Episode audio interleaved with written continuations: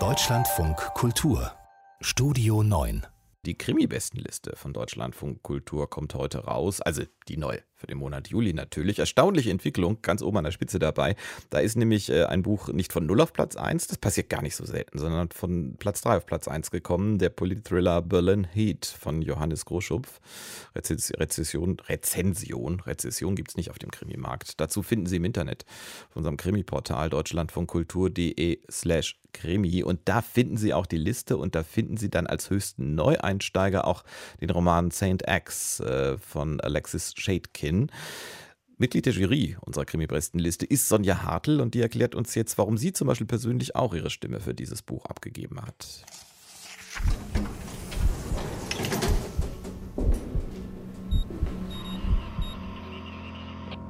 Neue Krimis. Es ist ein ganz normaler Tag in New York, an dem die 25-jährige Claire in ein Taxi steigt und in dem Fahrer Clive Richardson wiedererkennt.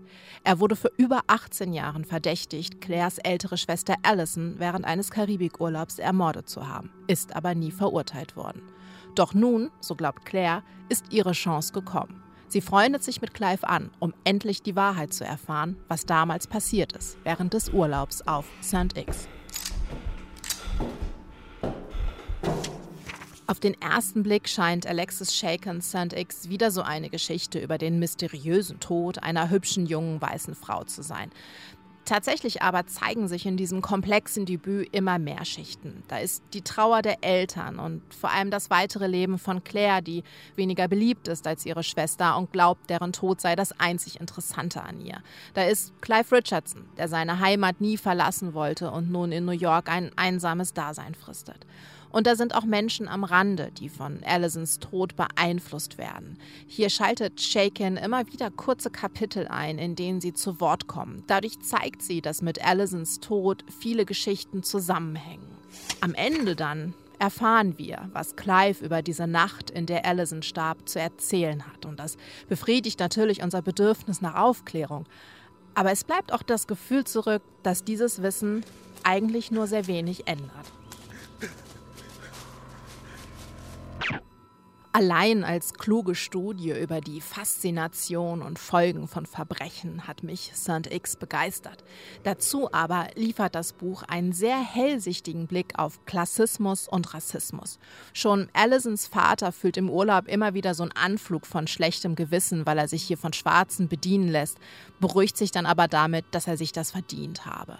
Und Claire und Allison sind sich ihrer Privilegien, die sie haben, weil sie weiß sind und weil sie aus einer wohlhabenden Familie Familie stammen, voll bewusst. Sie erkennen und benennen Rassismus, sie erkennen und benennen auch Klassismus. Und doch zeigen sie sich dann immer wieder erstaunlich ignorant und merken gar nicht, wie gut sie sich in dieser Welt, die sie so gerne kritisieren, eingerichtet haben. Und das ist ein ungemein treffender sozialer Kommentar aber eben verpackt in einen leichtgängigen, sehr unterhaltsamen und sehr spannenden Roman.